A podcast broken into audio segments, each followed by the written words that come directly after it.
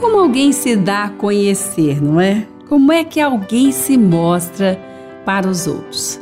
Bom, é o tal chamado jeito de ser, não é? Olha o jeito de ser dessa pessoa, olha o jeito de ser daquela. Não, o meu jeito de ser, esse tal jeito de ser.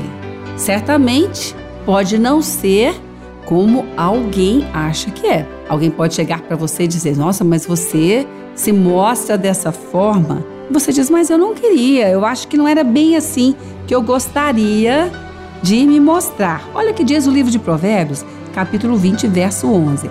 Até a criança se dá a conhecer pelas suas ações, se o que faz é puro e reto. Bom, se até a criança se dá a conhecer, quer dizer que o adulto tudo a ver, não é? Porque a criança você ainda vai administrando, ela vai aprendendo algumas coisas. Ela tem muitas coisas que nem conhece ainda, mas o adulto não. O adulto, quando ele trabalha, quando ele vai para as suas atividades, nos relacionamentos, ele aparece para as pessoas de uma forma que nem sempre ele percebe como ele é é o jeito de ser. E aí, de repente, alguém que está mais perto começa a comentar alguma coisa, a falar alguma coisa, e esse adulto então pode ter duas opções. Uma é rejeitar a fala do outro, a outra é considerar a fala do outro. Nós estamos falando aqui de ofensas. É claro que ninguém deve viver aí recebendo ofensas e dizer que está considerando as ofensas ou mesmo baixarias ou coisas que não são do Senhor de maneira alguma, não é isso. Mas estamos falando de pessoas que ouvem outras, que podem aí talvez estarem pertos ou amigos, ou pessoas que podem estar no relacionamento e começam a dizer: Olha, eu estou percebendo isso em você. E aquela pessoa começa a considerar: Bom, mas eu não gostaria de ter respondido mal, não percebi, e agora estou então ouvindo essa pessoa e considerando. Eu não gostaria de ter agido dessa forma, mas como essa pessoa disse, eu estou considerando. Porque nem sempre nós nos mostramos como achamos que estamos nos mostrando e precisamos da fala do outro. Porque a fala do outro é que pode nos devolver. Bom, mas você pode dizer, é, não, eu não gosto de ouvir. Bom, isso é uma outra história. Nem sempre gostamos do que ouvimos. Mas, de vez em quando, é bom pelo menos ter um pouco mais de paciência para ouvir como o outro está nos recebendo. Isso vai ajudar, sim, com certeza. Pessoas que se fecham totalmente para isso são pessoas que têm muita dificuldade, muito mais dificuldade para relacionar bem com outros, porque relacionar todos relacionam. Então elas têm mais dificuldades.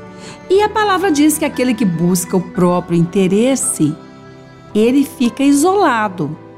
Ele começa a isolar-se.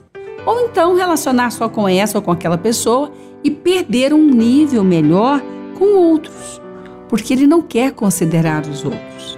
Tampa os ouvidos para ouvir o que os outros estão dizendo, a seu respeito ou mesmo das coisas que essa pessoa faz para um bom crescimento. Isso não é sábio, isso não é bom. O jeito de ser, então, como diz aqui no livro de Provérbios, ele é dado a conhecer. E é bom que cada um possa conhecer um pouco também do seu jeito através da fala do outro. Porque quantas vezes nós tentamos expressar algo e percebemos que não conseguimos? e percebemos que não conseguimos transmitir aquilo. O professor sabe muito bem disso. Quantas vezes ele tenta transmitir um conteúdo e não conseguiu transmitir, e o aluno recebeu outro conteúdo. E às vezes, alguns se fecham e dizem: Você não aprendeu.